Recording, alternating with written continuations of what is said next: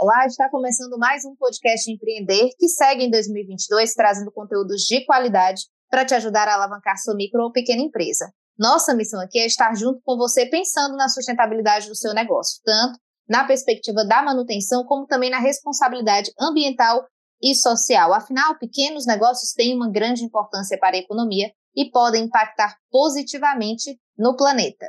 Movimento Empreender. Novas ideias para você crescer. Patrocínio Assembleia Legislativa do Estado do Ceará. Correalização Sebrae. Realização Fundação Demócrito Rocha. Música e empreendedorismo. Qual a ligação entre estes dois universos? Ao contrário do que muita gente imagina, ser artista é também empreender. Afinal, ter uma carreira é ter um negócio. É preciso ter gerência sobre ela, saber antecipar cenários, como chegar no público, como vender seu produto. Seja uma peça de teatro, um festival ou um novo hit. Neste episódio, a gente conversa com a cantora Thier sobre esse cenário artístico empreendedor brasileiro. Artista, compositora, cantora e empresária, Thier tem 13 anos de carreira e mais de 230 mil milhões de visualizações em seus clipes. Também coleciona passagens em diversos festivais. Com mais de 10 músicas em novelas globais, A Noite ganhou destaque e o prêmio Extra, além de concorrer aos melhores do ano do Faustão. Em 2022, Thier lançou o projeto Fogo Fera, no sistema inovador de crowd investing, onde os fãs puderam comprar tokens das produções musicais, tornando-se assim sócios do projeto. Muitas ideias desta empreendedora, né? Seja muito bem-vinda ao podcast do Movimento Empreender. Tudo bem, Thier? Oi, Camila, tudo bem? Obrigada pelo convite. Feliz de estar aqui. A gente que agradece. É, a primeira pergunta que eu quero te fazer, Ti, é se te incomoda ou se tu abraça essa ideia de que uh, dessa relação, né, música, artista com empreendedorismo. Você acha que artista faz parte deste universo? Ora, eu comecei já fazendo tudo junto mesmo. Eu no começo, eu, assim, eu venho de uma família de artistas que sempre me incentivaram a seguir na arte. A minha avó deu o primeiro beijo da televisão em 52 na TV Tupi. O nome dela é Vida Alves. Minha mãe também sempre trabalhou com arte, então as duas sempre me incentivaram. Mas eu mesma tinha muitas questões, tinha medo de não cantar bem, era muito insegura. Então eu mesma acabei, por exemplo, decidindo fazer uma faculdade de relações públicas. Na época, eu queria garantir um trabalho que não fosse só o artístico, porque eu achava que a arte poderia não me dar dinheiro, assim, não me dar um sustento. Acabou que funcionou para mim, porque a faculdade de relações públicas ela me trouxe muitas matérias que me ajudaram fazendo esse lado um pouco empreendedor porque quando eu percebi que se eu não fizesse, ninguém ia dar o gás que só eu poderia dar, o negócio não ia sair, porque a gente já está muito em outro tempo, né? Antigamente tinha aquela história das gravadoras investirem muitas, muita grana, trabalhar a carreira de um artista, assim. E quando eu comecei, que já faz 13 anos, já não era assim, já estava começando é, a cauda longa né, da internet e você conseguir encontrar pequenos nichos que comunicassem com você e não precisar depender somente da grande massa, da televisão. Então foi por aí que eu pensei, não, eu vou ter que me virar e vou ter que autogerir. Não adianta eu esperar que alguém mágico me salve assim ou me faça uma diva que isso não vai acontecer assim. Então eu acabei usando muito da faculdade. Assim, eu lembro que eu tinha uma matéria que eu adorava, que era sistema de gerenciamento de crise. E, por exemplo, isso é um negócio que eu uso muito, assim, eu sempre usei muito na, na carreira. Então, foi assim que eu resolvi autogerir desde o começo. Então, quando eu fiz meu primeiro disco, que foi o Sweet Jardim, tardiamente, né, se pensar, porque eu já tinha 30 anos, na época eu lembro da Malu Magalhães, começando comigo, ela tinha 12, e eu com 30, pensando, nossa senhora, né, eu tô começando agora, ela já tá com 12 compondo, e aí eu pensei, não, cada um começa na hora que é para começar, né? Então, como eu já tinha uma certa maturidade, eu resolvi fazer do zero, assim, realmente começar. Então, eu fiz além da parte artística e criativa de compor, eu também abri meu CNPJ, abri minha editora, fiz eu mesma os ISRCs, montei a produtora que ia vender os shows, inventei uma produtora que era eu mesma, um nome fictício para poder atender as demandas de show, porque eu percebia que se se o lugar de show falasse com o artista, dava uma vergonha, então eu fiz um esquema assim que eu acabei virando autogestora, assim. Eu acho que, claro que tem muitos momentos, até na minha carreira, que eu dá vontade de você só criar, né? Você fala, ah, como seria bom se eu só criasse, tivesse alguém para levar junto. Mas em vários outros momentos, ou você faz junto ou não sai. Então, eu não, não tenho muito como desvincular, assim. Acho que hoje em dia todo artista acaba, assim, tendo que decidir junto a carreira, assim, pensar junto e planejar. Entendi, é. perfeito, Tchê. E nesse momento, né, que você decidiu, poxa vida, é que nem quando eu pergunto pros, quando a gente está contando histórias, né, de outros empreendedores, né, alguém que tenha um negócio de bolo ou uma loja, que aí eu pergunto sempre, né, em que momento foi que a pessoa percebeu que aquilo que ela tinha era um negócio, né? E quando você percebeu, na verdade, que poderia, que melhoraria a ideia de, do todo, né? A carreira, quando você percebeu que poderia sim ser um negócio, né? E como é que foi esse início que tu decidiu gerenciar melhor, né? Criou a produtora, é, é, estabeleceu que seria um negócio, né? Mudou, o que, que mudou na carreira da Thier a partir desse momento? E já enganchando, né, a pergunta, eu queria que depois que tu respondesse essa, falasse um pouco quais são os desafios do artista hoje de ter que ser essa pessoa multimeios, multiplataformas, né? Você tem que pensar na agenda de shows, mas você tem que também pensar que existem as redes sociais e que se não tiver na rede social, possivelmente o público não consiga acompanhar o, o novo sucesso, a nova música, enfim, né? Queria que tu me respondesse essas duas já enganchadas aí. Ah, quando eu comecei, a gente tinha ainda só o YouTube e o MySpace, né? Isso foi 2009. Então, é, eu comecei sozinha, fiz o disco, arranjei parcerias, abri minha editora, fiz aquilo que eu falei, e aí em seguida eu fui procurando pessoas para comprar o meu disco, gravadoras. Ninguém quis comprar na época, eu falei, ah, então vou lançar sozinha mesmo. Peguei, paguei uma assessora de imprensa, lancei, e depois de um mês, sim, a Warner Music me chamou e quis comprar o meu disco. Como eu já tinha lançado, é, e eu já tinha uma cara, eu falei, acho ótimo, vou fazer um contrato com a Warner, mas eu vou seguir me produzindo junto, porque eu quero ter o controle. Eu já, já tinha entendido que para mim só ia funcionar, primeiro porque eu sou muito controladora mesmo, e segundo que ia me dar mais, mais base, mais segurança no lugar assim. Quando quem vai cantar no palco sou eu. Então eu tenho que acreditar muito no que eu vou cantar, porque na verdade, por mais que o artista tenha que fazer mil outras coisas, o essencial é ele estar presente realmente com o que ele está falando. Então, não dá para ele ser vendido, não dá para mim, né, no meu caso, não dá para eu cantar uma coisa que eu não acredito, não dá para usar uma roupa que eu não acredite. Então, eu falei, eu vou ter que realmente fincar essa minha base de controlar essa parte.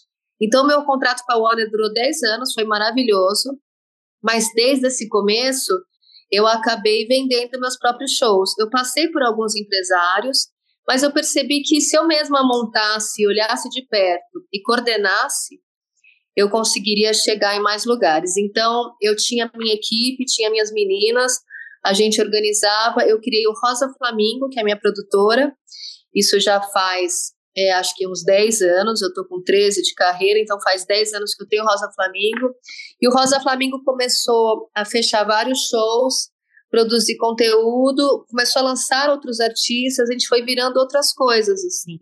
E eu fui seguindo minha carreira com a gravadora, ainda de uma maneira, uma essência independente, porque eu seguia fazendo as coisas do meu jeito, mas com esse apoio super importante da gravadora, porque me levou para lugares que eu sozinha não conseguiria.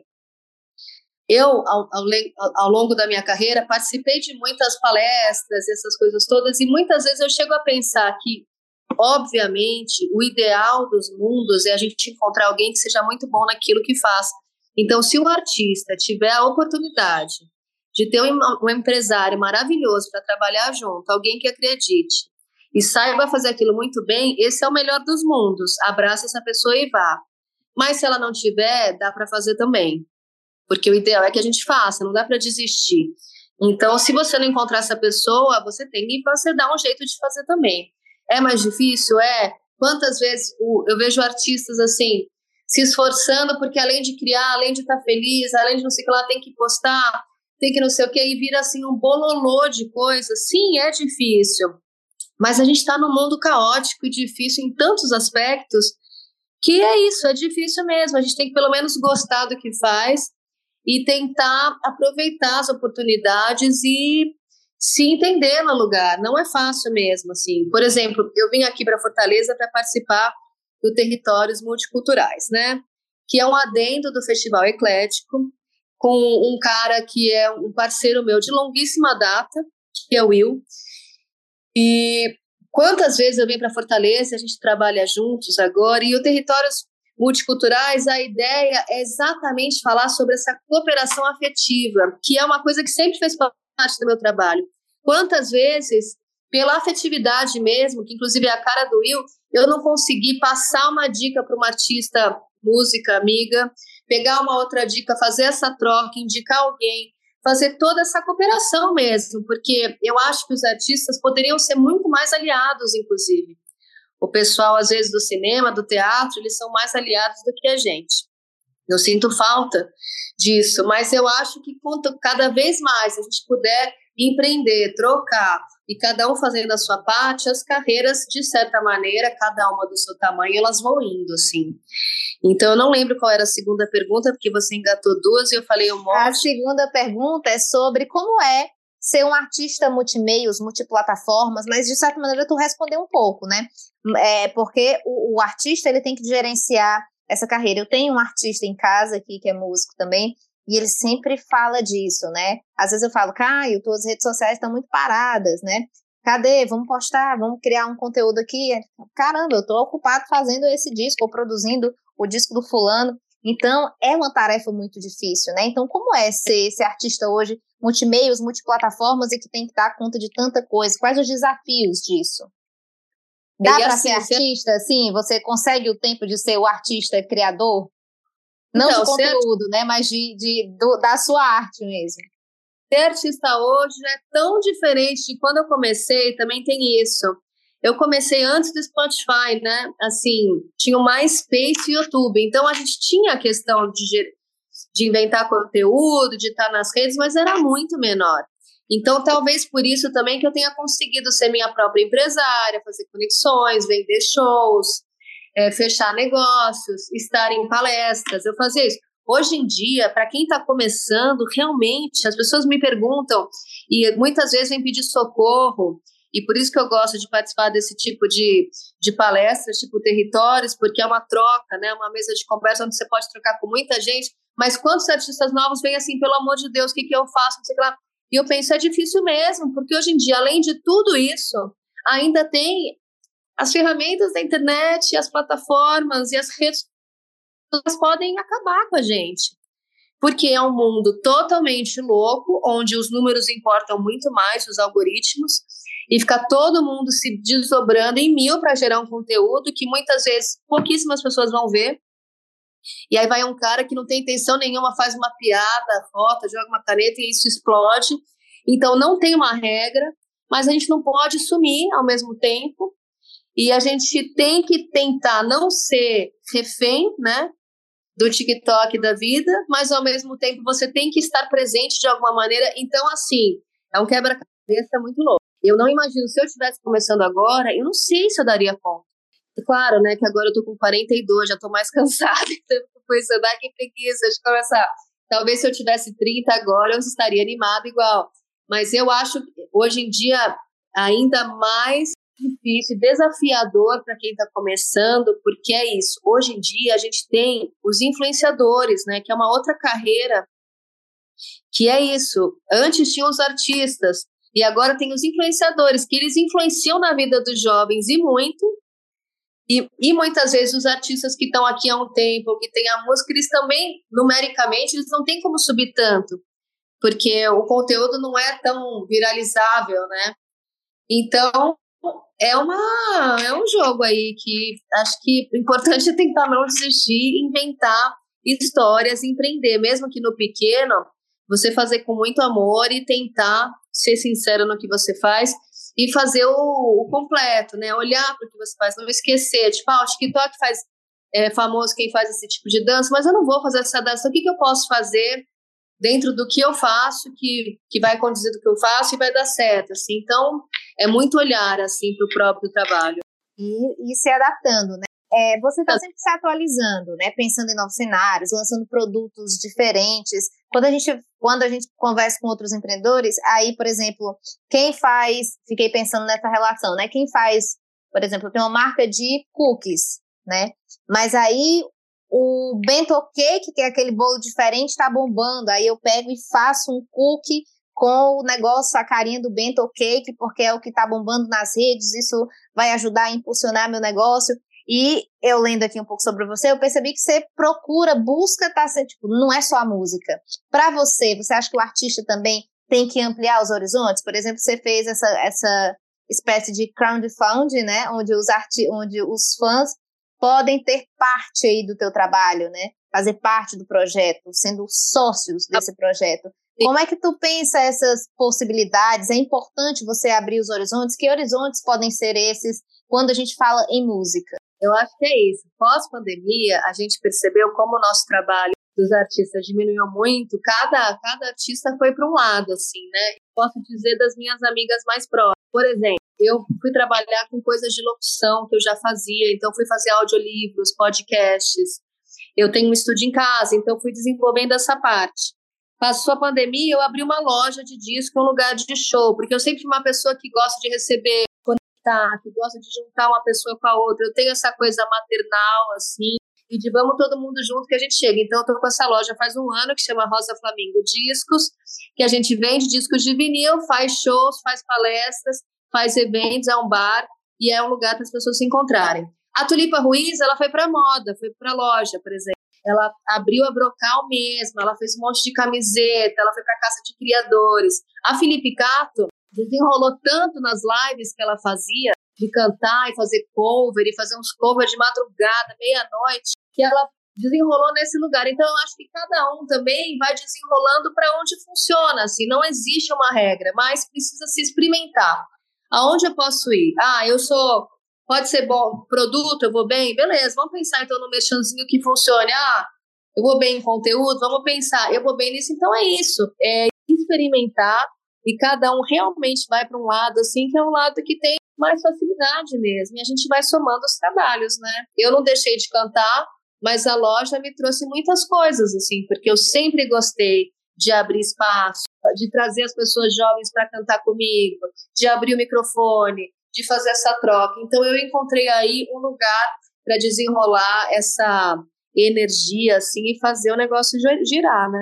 Maravilha. Para finalizar, tia, a gente está chegando aqui ao final desse episódio. Dicas, Tia, para organizar a carreira. Você falou, né, que se como se tivesse começando hoje algo bem difícil. Então, dicas, Tia, para organizar a carreira. Percebo que você tem, você pensa sempre, tá, acho que a cabeça não para, né? Tá sempre pensando assim, ah, nas possibilidades e tal. Então, o que é necessário? Quais os caminhos, digamos assim, que você utilize, que você acha que seja uma boa dica, né, para organizar a sua carreira, o seu negócio enquanto artista? A dica principal que eu tenho, que eu sempre levei, acho que ela vale até hoje, é aquela frase antiga que é don't believe the hype, não acredite no hype. Então, independente de você começar a ir bem, as pessoas começaram a ser claro, você tem que manter um foco de que, meu, a sua humildade, o seu olhar para você mesmo vai fazer o negócio render mesmo. Porque às vezes a gente acaba indo para os lugares e você vai perdendo um pouco essa forma. Então eu vejo tantos jovens que de repente estão começando a acreditar em tanta coisa e aí se perde um pouco assim. E a outra coisa é listas e com deadlines, assim, pensar. Você quer fazer um trabalho, você quer lançar quando? Então você vai pelo último dia. Putz, eu gostaria de lançar mês que vem. Mês que vem não dá. Então vamos pensar mais a longo prazo. Vamos pensar, então, que você fazer um trabalho bem feito, você precisa de pelo menos um ano, ou oito meses, ou seis meses. Porque o que acontece muito também, Camila, é que os artistas, quando a gente está começando, a gente tem essa urgência de lançar.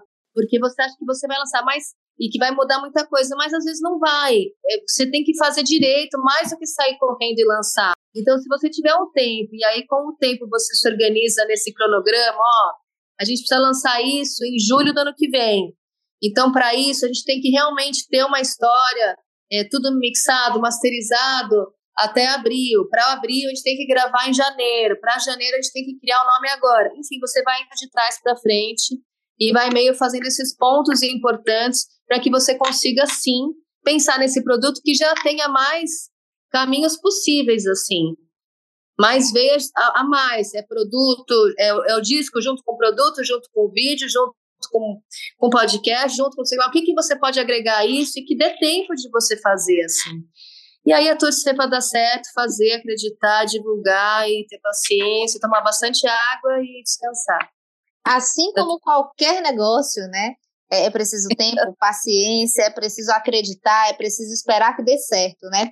Tchê, é. muitíssimo obrigada por dividir um pouquinho aí da Tchê empreendedora com a gente, viu? Eu agradeço demais, eu falo muito, mas espero que tenha falado, que dê para entender, e obrigada demais. Aqui é uma terra que eu gosto muito, Fortaleza, estou feliz de estar. A gente que agradece. Esse episódio chegou ao fim, mas o Movimento Empreender tem muito mais. Acesse lá movimentoempreender.com e fique por dentro de todo o conteúdo que a gente prepara diariamente para fazer o seu negócio chegar mais longe. Ah, aproveita e baixa lá os nossos e-books que estão incríveis. Até o próximo episódio. Tchau! Movimento Empreender. Novas ideias para você crescer. Patrocínio Assembleia Legislativa do Estado do Ceará. Correalização Sebrae. Realização Fundação Demócrito Rocha.